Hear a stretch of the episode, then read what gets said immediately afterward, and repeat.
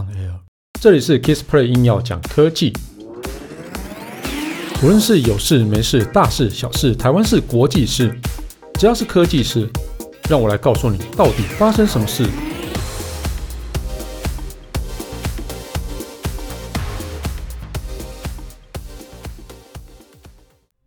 Hello，大家好，我是 Kissplay。今天聊的是最新的，有可能会推出的一款手机，叫做 iPhone SE 2021，或是我们可以称叫 iPhone SE 的第三代哦。听说，听说它四月就会发表了。那我们来看一下，到底发生什么事情？为什么不是才2020年才发表过 iPhone SE 2020版嘛？那紧接着 iPhone SE 的下一代又要出现了。那会不会是 iPhone 以后就是一年会有两次手机发表呢？好，以往我们在 iPhone 的发表的时候，几乎每一年大概只会有一次的手机发表会，也就是大概九月、十月的时候，它会发表全新的 iPhone 旗舰系列。那随着 SE 在二零二零年发表，然后接下来 iPhone 十二又在年底发表。会不会接下来就是会有很规律的，就是四月发 SE，九月、十月发旗舰机哦，下一代可能 iPhone 十二的 S 或是 iPhone 十三、十四这样子哦。好，那其实，在经历过 iPhone 十二 mini，它整个的销售量好像是不如预期哦。目前很多的那种产能，然后就是会做有所调配。啊，原本就是他们预期 mini 好像会卖得不错，结果 mini 没有想象中的好，所以现在原本把这个 iPhone 十二 Pro 的产能转移到 mini 去，所以现在可能又会转回来，然后会把 iPhone mini 的产能呃往下下修，然后会把这个产能转移到 iPhone 十二 Pro 上面。哦，因为是看起来哦，iPhone 十二 Pro 的那个缺就是缺货的情况是蛮严重的啦哦。好，那这个其实就会蛮特别的哈。那今年四四月，就是二零二一年四月，除了 iPhone SE 第三代以外，还有什么会推出呢？啊，据传还会有 AirPods Pro 的新一代。哦，那另外还有哦，我们刚刚讲 iPhone SE 第三代嘛。哦，那 i AirPods Pro 的新一代啊，它有可能它的充电盒会变得比较大，就是就是电量会比较足够一点啊。那 iPhone SE 第三代到底会有什么样的改变呢？然后在原本的 iPhone SE 第二代的时候，它是有点跟 iPhone 八是很像的哈，所以它是四点七寸的荧幕，那有一个 Touch ID 这样子哦。那在 iPhone SE 第三代呢，它这次应该就会以全荧幕的方式，就是呃跟 iPhone Ten 哦会比较相像一点，它会采用六点零六寸的荧幕。那在主相机部分啊，也会增加到双镜头。那在没有那个实体的 Touch ID 底下呢，我想很多人还是会需要实体的 Touch ID 啊。那这一次呢，呃，有据说啦，就是荧幕下指纹辨识的技术将会在二零二一年出现。所以会不会在 iPhone SE 第三代就先出现，让大家来使用看看呢？等于是有一点像是哦试水温的方式。哦，让大家觉得，哎，iPhone SE 第三代的那个荧幕下指纹辨识的 Touch ID 是不错的，所以在呃再过一阵子之后，就会正式在 iPhone 十二 S 或者 iPhone 十三推出这样子哦。好，那五 G 部分会不会加入 SE 呢？啊，应该也是会的哦。在 iPhone SE 第三代，应该就我觉得在接下来的手机 iPhone 手机，应该全系列都会有一个五 G 的会出现啊。好、哦，那这个我觉得也蛮蛮有趣的一个事情。不过，蛮多分析师都觉得上市日期很有可能不是在今年，有可能会延到明年。哦，那因为有可能是疫情的影响啦，那也有可能说，哦，因为疫情影响之后，我把 SE 就移到年底。哦，因为毕竟现在目前疫情新的一波疫情好像又来了嘛，啊，所以就。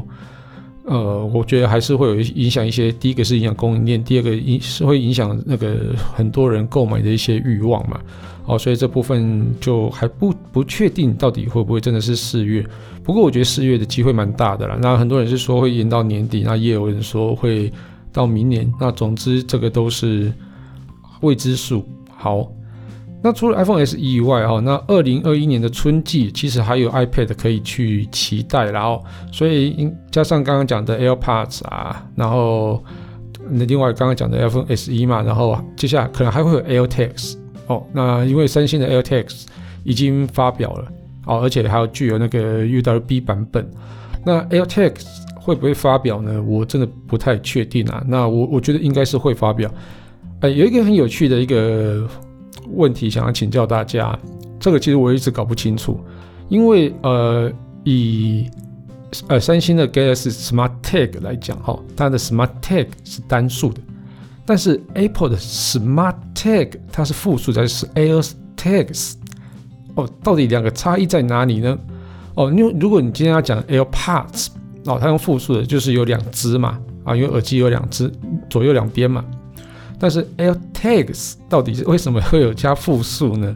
好，我这个我我我蛮大的问题啊。那到底发表出来是不是真的叫 AirTags，或者说它一次呃就给你两个？哦哦，或许吧，我也不知道。好了，反正二零二一年开始了嘛，那很多新手机也可以值得期待。那 iPhone 当然也是众所期待的一个项目之一。好，那接下来来看一下。二零二一年，对，是第一个强打，就是三星的旗舰机啦。那三星的旗舰机 Galaxy S 二十一系列到底哪一支卖的比较好呢？哦，这个有两个资料来源哦。那这我觉得这个蛮有趣的。好，那 iPhone 的不是 iPhone Galaxy S 二十一啊，它是在一月十五号就是发表定价哦，那一月二十九号才正式开卖。哦，不过它已经在一月十五号，就是呃公布的隔天啊、就已经开放了预购计划。哦，所以这整个预购啊，哦，整呃的一开始的预购的量已经有出现哦。那我们先看一下商三星商城哦，三星商城哦，它的表现啊，其实比上一代，也就是 iPhone 不是 iPhone Galaxy S 二十要多了一点四倍的成长，所以整个销量还不错，因为这次的表现。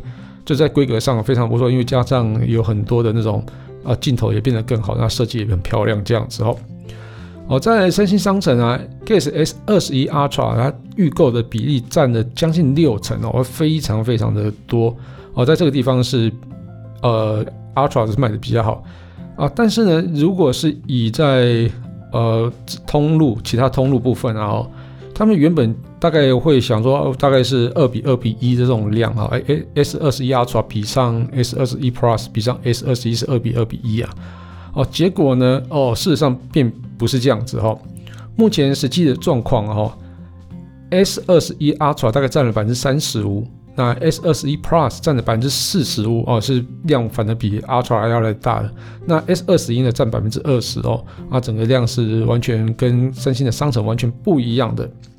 好，那其实啊，呃，在 S 二十一 Ultra 五 G 啊，它的台湾版本啊，后三星其实有多一些备货啊，因为之前都是 Ultra 其实卖的非常的好啊，所以导致阿 l 一直缺货。那这次呢，就是把那个量有补足一些哦，所以大家预购部分也可以比较早拿到货这样子哦。那在颜色的选择上面哈，S 二十一 Plus 啊，它的特殊色有一个叫新魅紫的哦，预购量超过四成。